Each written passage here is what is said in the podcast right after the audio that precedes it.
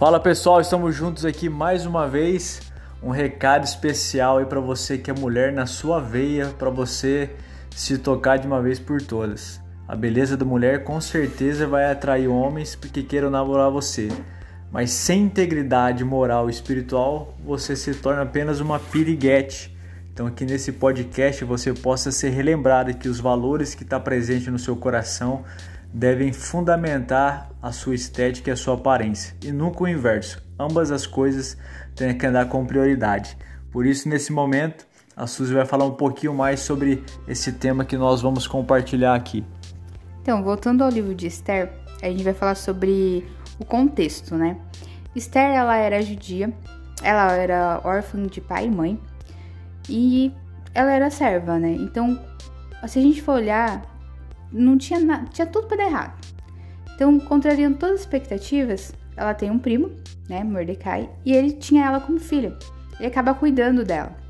Quando a rainha Vashti perde a coroa, é, Esther é uma das moças que é apresentada ao rei.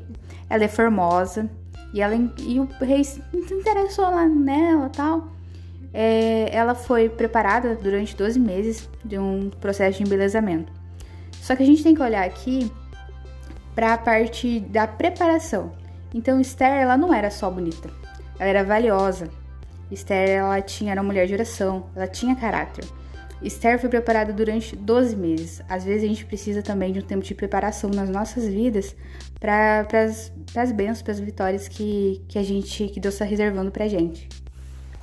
Meu, com certeza, Suzy, algo que me chama mais atenção em Esther foi o fato dela ser tão serva que o rei escolheu ela não apenas pela beleza, mas por quem ela era. Esther ela foi escolhida pela obediência, ao contrário da rainha Vashti, que foi totalmente desobediente, não cumpriu ordens. Esther ela era aquela mulher que, meu, quando a gente chega mais perto de Deus, mais perto da glória, a gente, meu, a gente tem uma certa obediência, a gente obedece, a gente ouve. E quando a rainha, a rainha Esther ela chegava perto do rei, ela queria alguma coisa, ela chegava polida, chega, chegava preparada, não chegava, sabe, de mãos banando sem estar preparada. Esther realmente foi uma pessoa que, meu, durante, é, perante a sociedade, perante o seu povo, perante o rei, foi obediente, foi obediente mais ainda ao seu Senhor, que por mais que, que nem a, a Suzy falou, mas todos os motivos do mundo, ela tinha é, para dar errado, ela foi fiel ao Deus dela e, meu, seguiu firme. Eu posso dizer aqui então que todos nós temos um consenso. Que o problema nunca foi a beleza feminina, mas o coração. Então as duas coisas têm que andar juntos. Você tem que cuidar do seu corpo físico, mas cuidar do seu coração, da sua integridade moral também. Eu queria que vocês dessem algumas dicas práticas, rapidamente, sobre esses temas como que uma mulher pode se tornar uma mulher cristã e de Deus? Como é que ela pode cuidar do seu físico e cuidar também da sua alma e da sua espiritualidade? O que, que vocês podem dizer para essas meninas que estão crescendo no mundo das redes sociais, que têm que tem como estereótipo mulheres que são que não são padrão para nós, porque elas tudo maquiada, Photoshop, tudo aquilo lá. E a gente sabe que as mulheres não são assim. Todas as mulheres têm defeitos físicos, assim como os homens. Então, essa comparação que existe entre as redes sociais e a vida real, o que vocês poderiam dizer para uma menina que está ouvindo aqui, uma garota que está nos ouvindo, uma mulher que está nos ouvindo aqui hoje? Dicas para ela crescer fisicamente e crescer espiritualmente. Então, é, não é só o cuidado com o corpo ou com o rosto ou com as suas roupas, é também é primeiro a transformação do seu coração. Então, quando você tem um coração próximo a Deus, você vai você vai se portar melhor, você vai procurar roupas que te que te deixem mais bonita. Você vai ser, você vai na verdade ser mais bonita, essa beleza vai transparecer. É, então, é, dê o seu melhor sempre. É, se, se cuide, é, esteja, esteja preparada para todas as situações também, é, tenha esse tempo de preparação, toda essa questão da feminidade bíblica, né?